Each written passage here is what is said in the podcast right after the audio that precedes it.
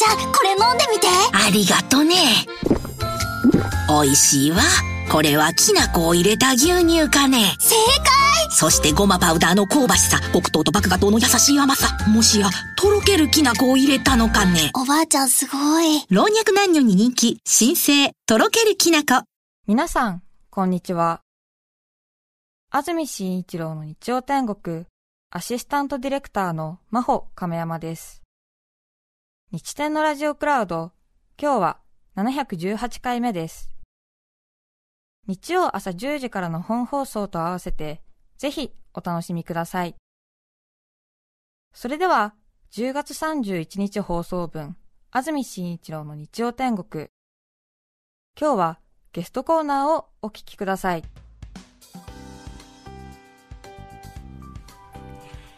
お待たせしました今日のゲストピアニスト西川五平さんですよろしくお願いします。おはようございますおはようございます。ようございます。よろしくお願いしますよろしくお願いしますめちゃめちゃ楽しみにしてきました。ええ嬉しいです こちらこそです嬉しいです。ありがとうございますありがとうございます。ありがとうございます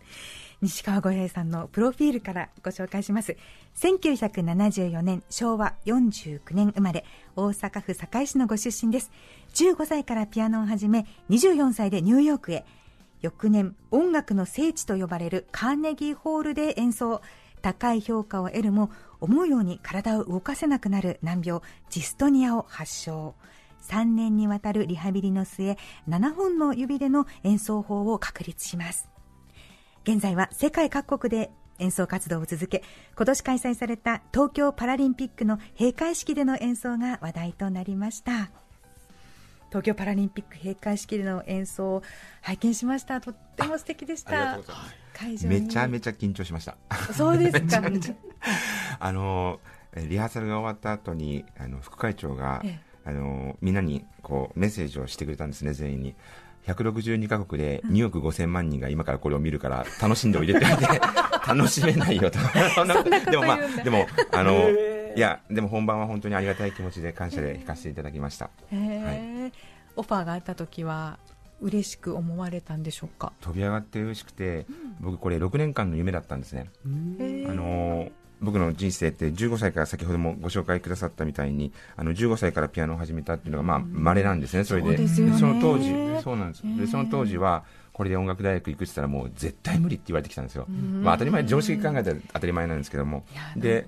でそれで、まあ、結局でも音楽大学に行ってその後ニューヨークに行くってなった時にそんなニューヨークなんてできっこないよとかって言われてきたんですね。遅遅くから始めてるしとか。でもまあ20年いさせていただきで今度ジストニアっていう難病になった時に、まあ、5人の違う医師たちからあのもう君はもう一生弾けないっていうことをあのえ CT スキャン MRI とかいろいろ精密検査を受けた中で言われてしまうんですね。でその時もすごい落ち込んだんですけども、まあ、形は違えど7今7本指で演奏させていただいてるんですけども、そしてこうあの皮肉なことにその二度と弾けないって言われた後にの方がなんかこのあの音楽的には あのみあのなんかいろいろ褒めていただくことが多く逆に多くなってそれであのヨーロッパとかアメリカとか回るようになった時にで6年前にニューヨークに、えーニュースを見ていて東京にオリンピックが来るってなった時にこれ僕思ったのがもし僕がこれで世界中が見ているところでたとえ10秒でも20秒でもパッと端っこでも演奏もしできたらこれ絶対無理ってないじゃないってちょっとシャレっぽく初め6年前思ったんですよ、でもそうしていくうちにだんだんと本当にやってみたいなって気になってきたんですよ。ななぜなら自分が生きてる間で元気な間に東京にオリンピックが来るのはこれが最後だと思ったんで。でどうやって出ていいか分かんなくて、だから僕がやった方法は、はいあその日から5年間会う人会う人に毎日、はい。あはじめまして西川越です。僕夢があってねっていうことをね5年間言い続けたんで最後の1年は言わなくなったんです。最後の1年はもうオファーが。オファーも あのいやオファーはね来たのは本当のあの1ヶ月ちょっと前だったんですけどギリギリです。1そういうもヶ月半のなんですか、はいそんなタイミングなんですね。6月の中旬。だから1ヶ月半じゃないですね。でも6月の中旬ぐらいでしたからそこまで僕は知らなかったんですえ2点3点しましたしね中身が。そうそうそう。なのであの本当にあのどこまで喋っていいのか分かんないんですけど あの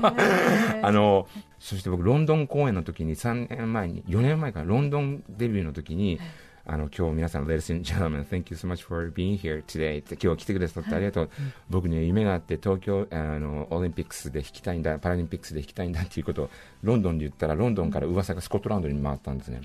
でスコットランドから今度ニューヨークの噂が回ってで僕ニューヨークでも言ってたしそういえばこう言ってた日本人、クレイジーな日本人がいたなってことになって 言っててで今度そこから東京の方にまた噂が流れてっていう。こうでそれで言い続けてた延期になってしまったしもうダメかなと思ったし今年もコロナでねあの賛否両論もあったしやっぱり皆さん不安も抱えてらっしゃるしそんな中で本当にやっちゃっていいのかななんて思いながらも全然自分はまだ決まってなくて、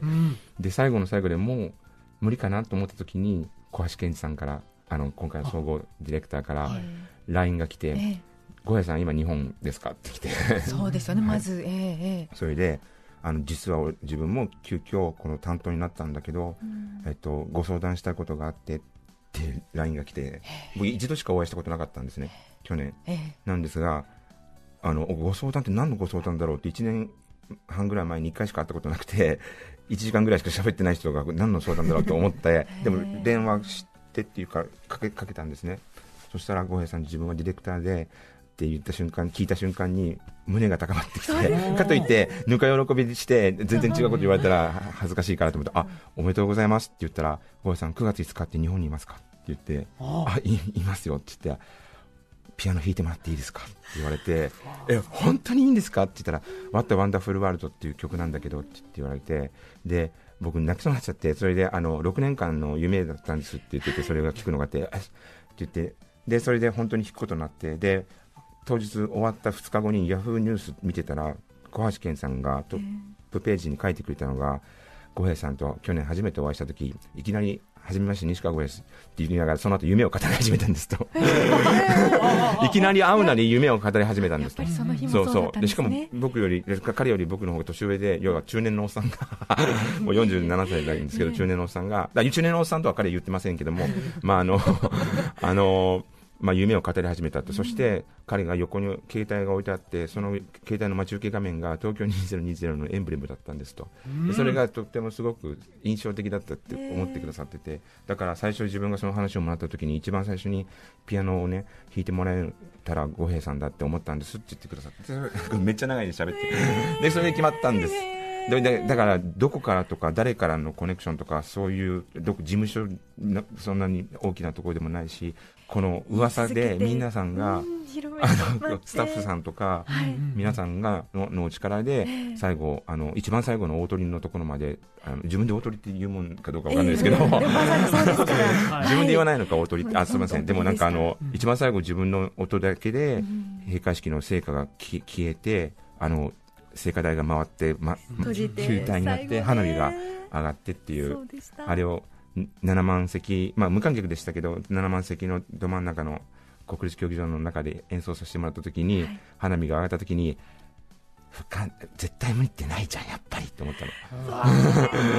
で 花火を内から360度下から真下から見見た瞬間に、あの次からの目標は、この経験と自分の失敗談とかを、あの全国、おこがましいけれども、回って学生さんたちに聞いてもらいたいなと思思って、そういう活動を今しています。とかで、一人で喋って一人でまとめちゃって。その花火に囲まれながら次はって思ったんですね。そうもうでもその6年前からもうそれをしたいと思ってて、花火に囲まれながら、よし、次の夢に向かおうと思った思ったんですその時です。ははい見続けるって大事なんですね。あそうですね。本当に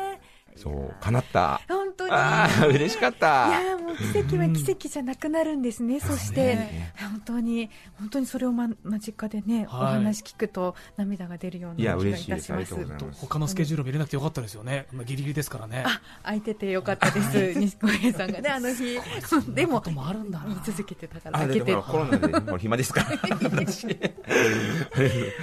すね。さて、今日はですね、ピアニストの西川五平さんに、こういったいろいろな奇跡をさらに伺っていきたいと思っています。はい。西川五平奇跡の出会いまずは一気に紹介しましょう。その1二人の恩師。その2隣人ボビー。その3強盗にハッピーバースデー。以上の3つです。西川五平奇跡の出会いです。一つ目は二人の恩師これはどういうことでしょうか？はい、私あの15歳からピアノを始めて音楽大学行くんだって言って行ったはいいもののその後バブルが崩壊しまして、あのまだ生まれる前だと思うんですけど、ね、であの、それで、まあ、日本の景気が日本の景気があのだいぶ低迷しまして就職難という時代に差し掛かったんですね。ね。僕がちょうど大学卒業した頃っていうのが、でその時に僕はねあのその音楽なんかで食べていけないって、まあ、思ったしその当時で就職したのがあの種屋さんっていう和菓子屋さんがあるんですね、あのはい。バームクーヘンとか美味しくて、あと、はい。あの、もなかで。モナカがね、あんを よくご挟ん存知。で。で食べるそうなんです。のが大好きです。私はね。別になってます。あ、そうなんですよ。ご存知。で私は、あそこで準社員で、あの、大阪の高島屋というところで働いていたんですね。その時に、あの、知人から、五平君って、あの、よかったら、あの、あ、僕、関西人なんで、関西弁にちょっとここから入るんですけど、はい。はい。あの、五平君って、あの君、あの、今度ニューヨークからね、って言って、あの、巨匠のデイビッド・ブラッショー、コズモ・ボーンと二人の二大巨匠がね、ピアニストが、全国ツアーで日本に来て、大阪にも来んねんと。五平君、ちょっと前座で10分ぐらいあるっていう聞くから、紹介するけど出えへんかって言われたんですね。それで僕は、ちょうどその時繁忙期だったんです、和菓子屋さんが。それで、あの、嬉しいけど、それ練習してる時間ないわって言ったんですね。えーそしたら、アニストとそのお仕事どのくらいのお重きを置いてやっあもうてたんですか100%あの和菓子屋さんです、その当時は。そうですかそれで、あの、こうやって言われたんですよ、五平君って、あのね、って言って、あの、君がないのは時間やなくて自信やろって言われて、で、はぁって思って、それでもう一個言われたのが、どこの世界に音楽大学ピアノ科卒業して、まんじゅう売るのが忙しいからって言って、このコンサートのオファー、断るアホがおんねんって怒られて、確かにすごい方の前座ですもんねそれで出たんですね。でそしたら出たのはいいんですけど、もうすごく緊張して、その時も5回ぐらい本当に止まりかけたぐらいの、その時は10本指が動いたんですね。で、あの、なので、ショパンのバラードの1番って結構難しい曲を、あ7分ぐらいの曲を演奏したんですけど、5回ぐらい恥ずかしいんですけど、もう止まりかけちゃって、緊張で。えーそれで、れ最後の音を弾いて礼をした後に、そのまま楽屋に走って一人でメソメソ泣いてたんですね。あの、悲しくて練習いっぱいしたけど緊張しすぎてうまくいけない。そしたらデイビッド・ブラッシュ先生が入ってきて、楽屋に、あの、本番前に。で、なかなかユニークな演奏だったねって言われて、君はやりたいことが心にいっぱいあるんだろうけど、鍵盤の操作をあまりよく分かってなかったねと言われて、君は仕事は何をし、横に通訳さんがいたんですね。君は仕事は何してるの？って言われた時に、あの日本のケーキを、ジャパニーズケーキっていうかスイーツを売っていますって言って、和菓子を売っています。そしたら、それは素晴らしいことだねって、仕事があるっていいことだけど、それが君が本当にやりたいことなのって言われて、僕はその時え？っと思って、いや、やりたいことも何も、こんな不景気の時に仕事があってラッキーですって僕言ったんですね。そしたら、それはそうだ、それは素晴らしいと。けど、それが一生君がやりたいことなのって言われて、いや、一生こうやって仕事があればいいなと、うれありがたく思いますって言ったら、もう一回3回目に目を見て、What do you really want to, want to do? ってあの、本当にやりたいことは何だね、今君ピアノ弾いたでしょ？って言われたから、僕顔真っ赤かになってきて え、口に出すのも恥ずかしかったんですけど、え、じゃあ、いもし可能だったら、えもっとピアノが上手くなりたいですって言って、そしてもし可能だったら、えっと音楽を通じて世界中を旅してみたいと、そしてピアノを通して世界中に友達を作ってみたいですって言った後汗だらだらかいて、顔真っ赤になって、そんなことありえっこないと思ったんで、そしてもう恥ずかしかったんです、そしたら先生、顔色使えずに、そしたら今から、今日からその準備を始めた方がいいよって言ってくれたんですね。で君がもし本当に将来に、あのそうあれですよ和菓子屋さんが悪いとかそういう話じゃないんですよ、あの彼はピアニストとしての話ですね。あの 君が将来本当にあのそういう道で行きたいなら、真剣に考えているなら、今すぐニューヨークに行きなさいって。きって言われて、あの E メールアドレスをもらったんですけども、僕、数ヶ月間、その E メールアドレスをほかほほあの放置したまま、例も出さず出せずに、出さずにっていうか出せずに、あの自慢話ばっかり周りにしていたことがあって、ああのスカウトされたスカウトされた、スカウトされたっつって、それで、そのくせに行動は起こせてない自分にき後で気づいて、で2、3ヶ月経った頃かな、あのは本当にばんばんあのあそこ忙しいんですよ、種やって、美味しいですよとか言って、番組で宣伝、それでね、あの忙しくて、あまりにも忙しくて、部屋に自分の部屋に帰って、はあ、疲れたと思って、パッてベッドに横たわった時に、ふっと、埃のかぶった E メールアドレスの紙切れが机の上にあったのを見たんですね。ーうん。その時に自分は自慢話ばっかりしてるくせにあのその行動を起こすことを怖がってると思ってそれでまた顔真っ赤になって汗かいてきてて怖いな怖いなと思ったんですけど一行先生覚えてますか？って五平西川ですって書いたらすぐに返信が来て、日本人は3ヶ月間ビザなしでアメリカ滞在ができるはずだから今すぐニューヨークに来いって言われて1999年の5月9日にバックパック持って6万円だけポケットに入れて 行ったんです。600ドルだけ持ってたそれが電話代で1ヶ月で全部終わっちまったんですよ寂しくて。あのインターネットがそんなにない時代だったので。でそれで、えっと、2ヶ月が経った頃に先生が言ってくれたのが五平って日本に帰ってしまう前に一度コンサートでピアノを弾いてる経験をしてから帰れって言われたんですね、で分かったってどこですか？って言ったらリンカーンセンターって言われて僕あんまりリンカーンセンターっていうのがピンとこなくてそれで OK って言っありがとうって言ったらで先生そのリンカーンセンター見に行きたいって言って行ったらブロードウェイがドーンってあって目の前にオペラハウスがあってオペラハウスだけで4000人、5000人入るような 規模で、でそこにジュリアナ音楽院っていうのがあって、その真下にある2000人ぐらい入るような規模のコンサートホールで、ここで弾くんですかって聞いたら、そうだよって言われて、先生、嫌だって言ったんです、僕。あのねって怖いって言ったんですね。でね、あのこんなところで弾けないって、僕、まんじゅう屋の店員ですよって言ってたんですよ。そしたら先生がキャンセルしてしまうのはいいけどあのしたかったらいいよ。ってだってお前より上手いピアニストは5万といるし世界中でこの舞台に立ちたい人がたくさんいるんだよって言われた時に先生怖いから本当にそうしてくださいって言ったんですね、その時本当にそう怖かったんですよ、はい、そしたら先生がこれ一つ言ったのが、俺がまだ20代の若かった頃に有名な音楽プロデューサーからあのデイビッドって2週間後にここで本当に弾くはずだったピアニストがラフマイノフのコンチェルトって難しいのがあるんですけど弾くはずだった人が病気になって穴が開いたとデイビッドお前弾けるかって言ったら弾けるって言って契約書書いたんですって、そしたらごめん俺ねそのラフマイノフのコンチェルト弾いたことなかったんだよ本当はって言うんですね。で先生あんな難しい曲2週間でどうしたのって言ったらもうね寝ずに本当にあの練習をしまくって本番出たと、じゃ本番どうだったの？って言ったら全然うまく弾けずに本当に落ち込んで最後の音1音を弾いた後礼をしたら楽屋に行ってメメソメソ泣いてたんですって。だからレベルは違いで20年前の僕なんですね。そしたらそのプロデューサーが怒鳴り込んできてデビッド何やってんだっつって怒鳴り込んできたと。そしたらごめんなさいって下手くそでごめんなさいって言ったら違うと。お客さんがまだ拍手が鳴りやまないと。もう一回ステージ流れと。君はスーパースターだって。それから彼はそれを皮切りに世界40カ国で演奏会をするんですね。そのうちの一つが日本だった。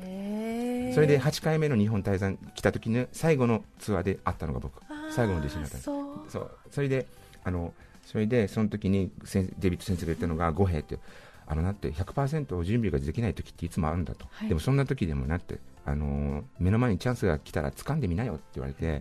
うん、同じチャンス来ないかもしれないじゃんって言って言われた時に僕いい話ええ話やなと思ったんですけど、あの先生でもねってもし僕が本当にドキドキしてぐちゃぐちゃになったらどうしようって言ったら、はい、あのなって、ぐちゃぐちゃぐちゃぐちゃになるなって、もう手前で、あの、気絶しろって言われたの、舞台の上で。そしたら俺が メディアに、情熱のピアニスト日本から上陸と、パッションの甘いあの舞台で失神って言って売り込んでやるって言ってくれたんです。お前な、やり方いろいろあんだよって言われて、さすがに 先生本気で言ってて、で、出たんです。で、出て、あのー、本番で、楽しんでおいでって言われてすっごい緊張したけど、まあ、演奏したんですね。でその時は正統派を目指していたのでバッハとかショパンとか弾いてショパンで1ページ僕飛ばしてしまったことがあって、はい、そしてその瞬間にあもう終わったと思ったんです。クラシックのピアニストとかにとってミスタッチとかってありえないんですね、本当まあ、たあもちろんミスタッチあるんですけども、その1小節飛ばしてしまうとか、1ページ飛ばしてしまうっていうのはないんですよ、デビューで。でそれでああ終わったと思った後は開き直っちゃって僕、あとはもう楽しく弾いたんですよ。もうこの国に呼ばれることはないと思って。そして最後お礼をしてあのステージバックステージに行ったらデイビッド先生が大喜びで僕を抱きしめてくれて、うんはい、おめでとうって言われた時に 先生1ページ飛ばしたの気づいたでしょって言ったら素晴らしかったよ。あのごまかし方って言ったの。それでスポンサーがついたんです。であの時に僕思ったんです。あの日本人ってねすごく真面目で僕日本に帰ってきて特に海外にいて日本人の素晴らしさっていうのがもう身に染みて思ってるんですけども、はい、ともするとすごく、ま、お真面目すぎるところがあるかなと思もう僕もそうであの指使いが間違ったとかってすごく気にしていたんですけど、うん、あのエンターテインメントの世界はお客さんが喜んでなんぼだから五平もっとニューヨークに残れって言われて20年残ったんですねっていう話。ごめんなさい長長かったね話、はい、それが出会いでした。デビット先生との。でもたくさん習った。すごいですね。そんなニューヨークでの暮らしで2つ目のお話に入るわけですが隣人ボビーとのまたこれ奇跡の出会いがあったんですね。これねちょっとこれね。あこれちょっと下ネタ入ってるんですよねこれちょっと大丈夫？いいんですか？本当にいいんですか？えじゃあちょっとまろやかめで。もちろんまろ もちろんまろやかめなんですけど。あのあのお食事中の方はすみませんって感じなんですけど、ええ。あのいやあのまあ時間が経って僕も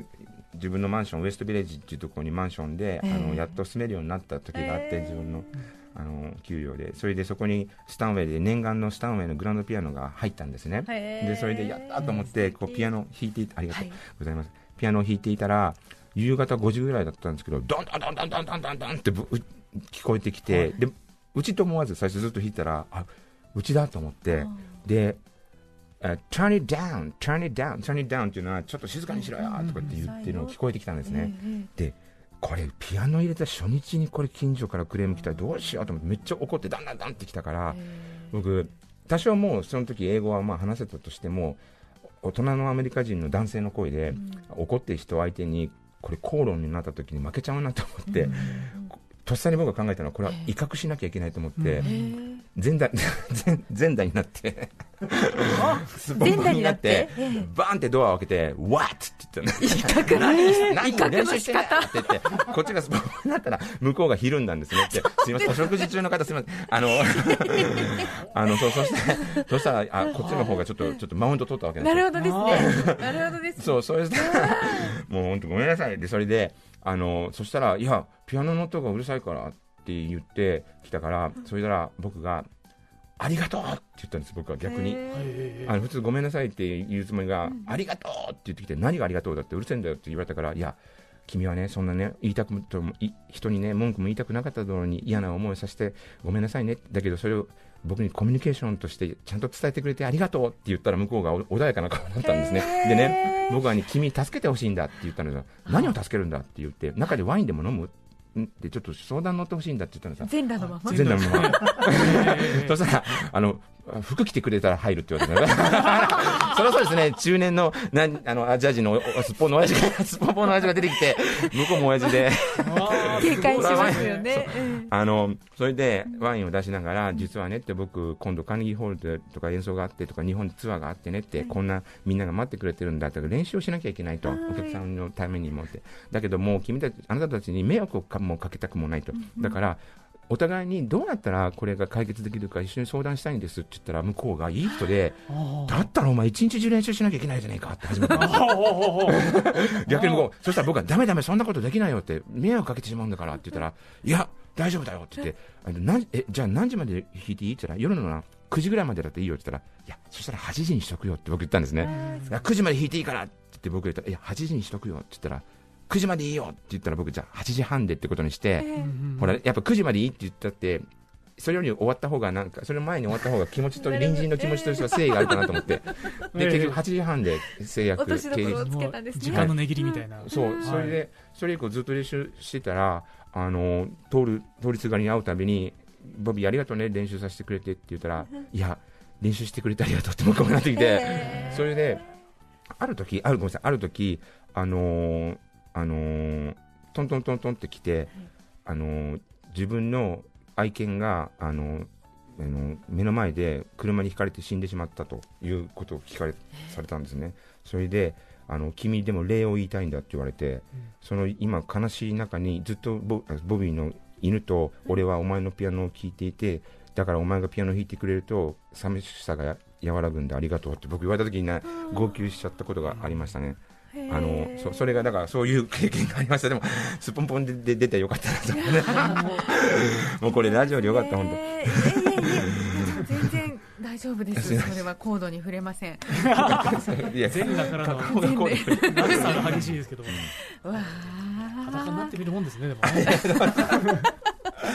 そしてもう一ついいでしょうか？お話続いて。奇跡の出会いおしまいは強盗にハッピーバースデー。どういうことでしょう？あのーま、6年ほど前な67年前だったんですけどマイナス17度ってめちゃくちゃ寒い日があったんですねニューヨークで。それで家で一人でもう家の中で10時ぐらいでテレビとか見ていたら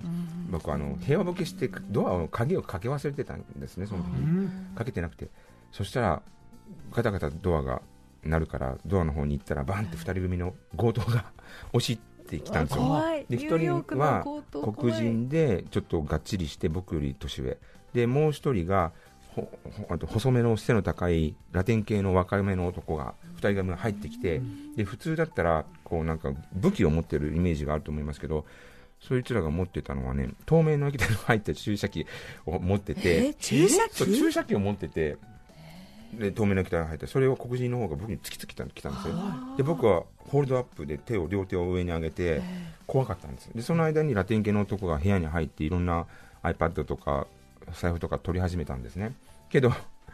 怖かったんめちゃくちゃ怖かったんですけど、しばらくするとこの恐怖心がこの好奇心に変わってきたのねあの僕もともとマジですか？マジ ね。あの僕ねあのもともと教師目指してたんですね。だから音楽大学行ったけど、ピアノの先生とか教師になりたくて、あの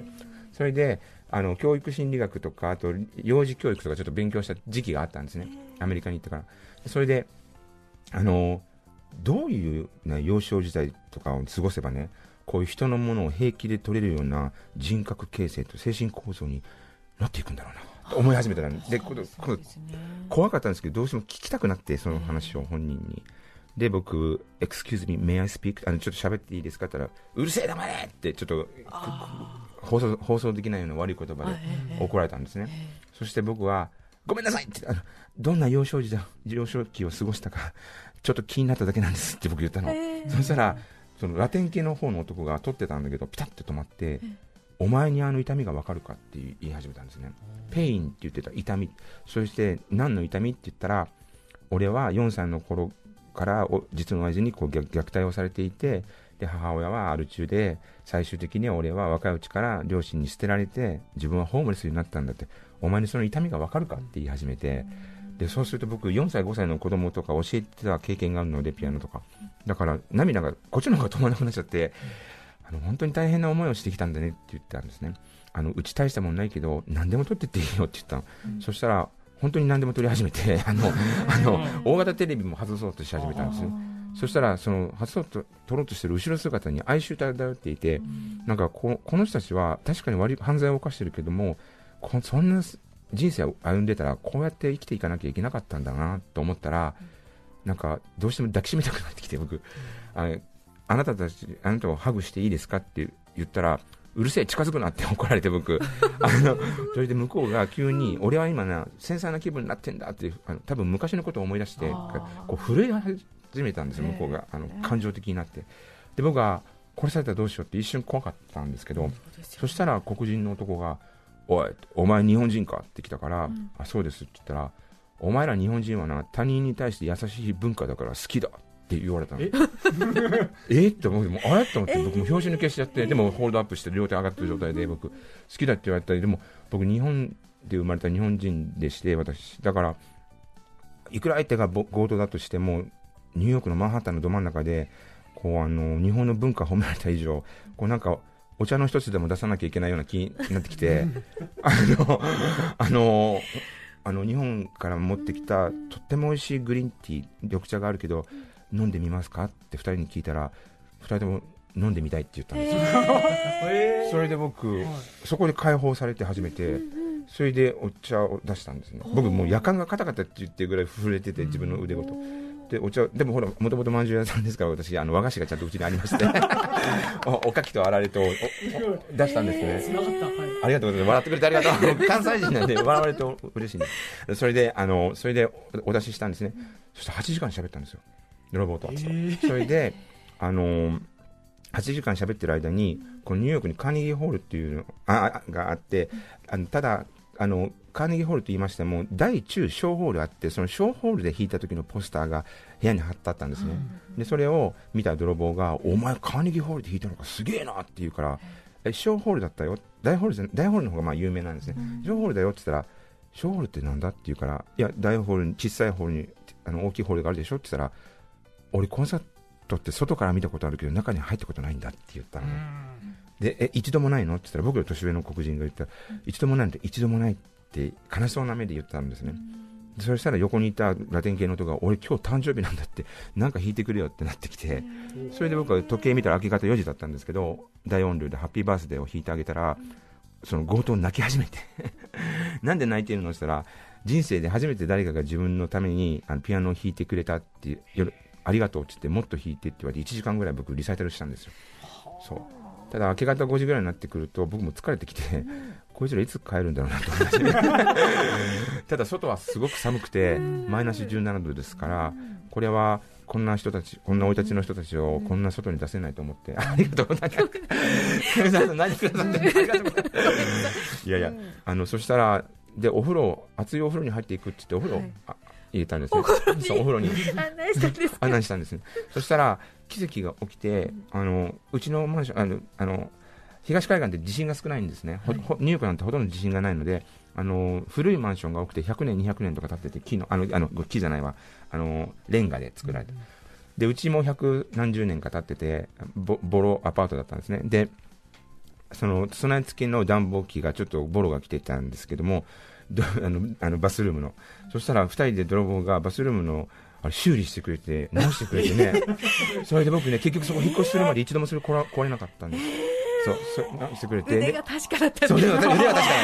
腕は確かだってそういう人らそういう人たちはそういうのを修理して生きてきたと思うんですね。それであのーもう一個はなんか窓がいくつかあったうちの一つがこうガガガタガタってこう外れそうになったのを、泥棒がこれネタじゃないんですけどお前これ外から泥棒入れるぞって言われて 中から中からぐっとあの修理してくれたんです、で取ったもん、まあお風呂入った後全部僕の取ったもの全部返してくれてで最後にねドアのところで2人ともは向こうの方から今度はハグしてくれたんですね。でハグしてくれてそしたら黒人の方が「ヨー!」って急に僕を怒鳴って「ヨー!」っていうのは「おい!」とか「お前な!」っていう意味なんですけど「ヨー!」って僕怒鳴られて「何?」って言ったらこれネタじゃないんですけど「鍵かけとけよ」って言われたの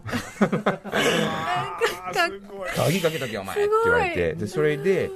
僕2つ約束したんです1つは警察には絶対言わないって約束したんです絶対に言わないからんあの何か仕事についてくれって言ったら俺たちは学校出てないからつけないって言うから学校出てなくても立派な仕事は世の中にはあって、ゴミ拾いでも清掃でも何でもいいじゃんって立派な仕事は世の中にいっぱいあるよって言ったんです。そしたらあ分かったって言ってて。そして次もう一個約束したのがもし僕がカーネギーホールの大ホールで演奏する日が来たとしたら、ままさか来ると思わなかったんです、君たちをあの VIP としてお客さんで呼ぶからねってお互い人生頑張って生きていこうって言って僕泥棒と電話番号交換しちゃったんですね、ば 本当に後で友達から怒られたけど。でそれで1年が経ったんですねで僕はそんなことを忘れてていた時に携帯電話のあの待ち受け画面に「Am I still invited?」自分はまだ招待されていますかっていうのが表示されてて、えなんだろうと思って誰だろう差出人見たら僕ローマ字で「泥棒」って書いてあったんです、ねド泥棒って書いてたんですよ。本当？名前書いてなくて。それでなんだろうと思って、あの僕は、ふでも無視もしたくなかったから、元気ですか、僕は今、日本とニューヨーク行き来して忙しくしていますって書いたら、泥棒が、お前のカーネギーホールのね、あの大ホールクリスマスのコンサートのことをあのテレビで見たよと。おめでとうって、俺はまだ招待されてる帰ってきてっていうのが2016年の12月19日に、あのカーネギーホールの大ホールであのクリスマスコンサートがあった時に僕ゲストであのソロソロパフォーマンスであの大ホールで弾かせてもらったんですね。でそのドキュメンタリーみたいなのを NBC 系列のあのテレビ局が作ってくれたのをど泥棒が見てたみたいで、それで僕ちょっと怖くなっちゃって、正直言うと、あのかその時のカーネギーホールの主催者に電話したんですね。1年前に強盗に会っててあれあのテレビ見て来るって言って連絡来たんだけどどうしようって言ったらこれそしてその一連の説明をしたらさすがニューヨークだなと思ったの。は主催者が「ごへ泥棒との約束絶対守った方がいいよ」って言われたんですねあそうですよね、そうですか。それで守るって言ってどうするよって言ったら、約束通り VIP として2人を招待しようって言ってあそこ1階席から5階席まであるんですね、でど真ん中にあのまっすぐのところにあのボックス席っていうの貴賓席があってあの、ね、あの女王とか大統領が座るような席があってそこに席カーネギーが開けてくれて本当に泥棒来ました。スーツ着て。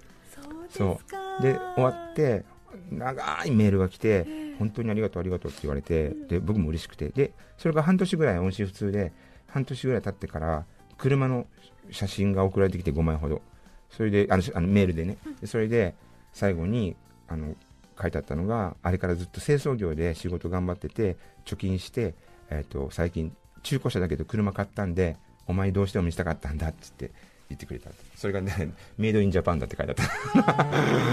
っていうお話。これネタって作ってなくてこれよくね話持ってるでしょって言われるんですけど盛るどころか削ってるんですよ削ってるす。ごいそう、ね、だからいい人だった、本当ですね。いいい人かどうかわからないですけど、うん。でも僕あの時教訓あの時はすごく教訓になってなんか自分を傷つけに来た人でもなんかうう恨まずにそのいやもちろんムカつきますよ。だけど最初の感情はムカつくんですけどもけどあの自分を正当化する前に相手を理解しようとすると大体うまくいくことにはな習ったんですよ。だから泥棒は後の後々聞くと僕が初めて幼少期のことを聞いたでしょ。泥棒に対して興味を持ったのが僕が初めてだったみたい。そう。それで向こうは心を開いて。ね。そそれまでみんなにシャットアウトばかりされてそうシャットアウトしってて親にも捨てられて、いううん。だからそう。ということですけどね泥棒この間でもパラリンピック見てはい。びっくりして連絡来てました。そうですか？ニュージャージーアメリカのニュージャージー州で見たっつって。見てたんだ。嬉しい。ありがたかった。改めまして今日はゲストにピアニスト西川五平さんをお迎えしています。西川さんの著書「7本指のピアニスト僕が奇跡を起こせた方法」が KK ロングセラーズより税込み1540円で販売中です。幸福の絶頂からどん底へプロとしての復帰は困難だと告げられた西川さんが再起を果たすまでのストーリー。ぜひともご一読ください。今日は西川さんにとても素敵なお話いただきました。ありがとうございました。ありがとうございました。あありがとうございました。りがとうございました。10月31日放送分、安住紳一郎の日曜天国、ゲストコーナーをお聞きいただきました。それでは、今日はこの辺で失礼します。安住紳一郎の日曜天国。新米が美味しい季節です。はじめちょろちょろ中パッパ。視線キョロキョロ職務質問。TBS ラジオ FM905 AM954 さて、来週11月7日の安住紳一郎の日曜天国、メッセージテーマは、私の気分が上がるとき。ゲストは女優、加賀まりこさんです。それでは、来週も日曜朝10時、TBS ラジオでお会いしましょう。さようなら。安住紳一郎の TBS ラジオクラウド。これはあくまで試供品、皆まで語れぬラジオクラウド。ぜひ、本放送を聞きなされ。954905。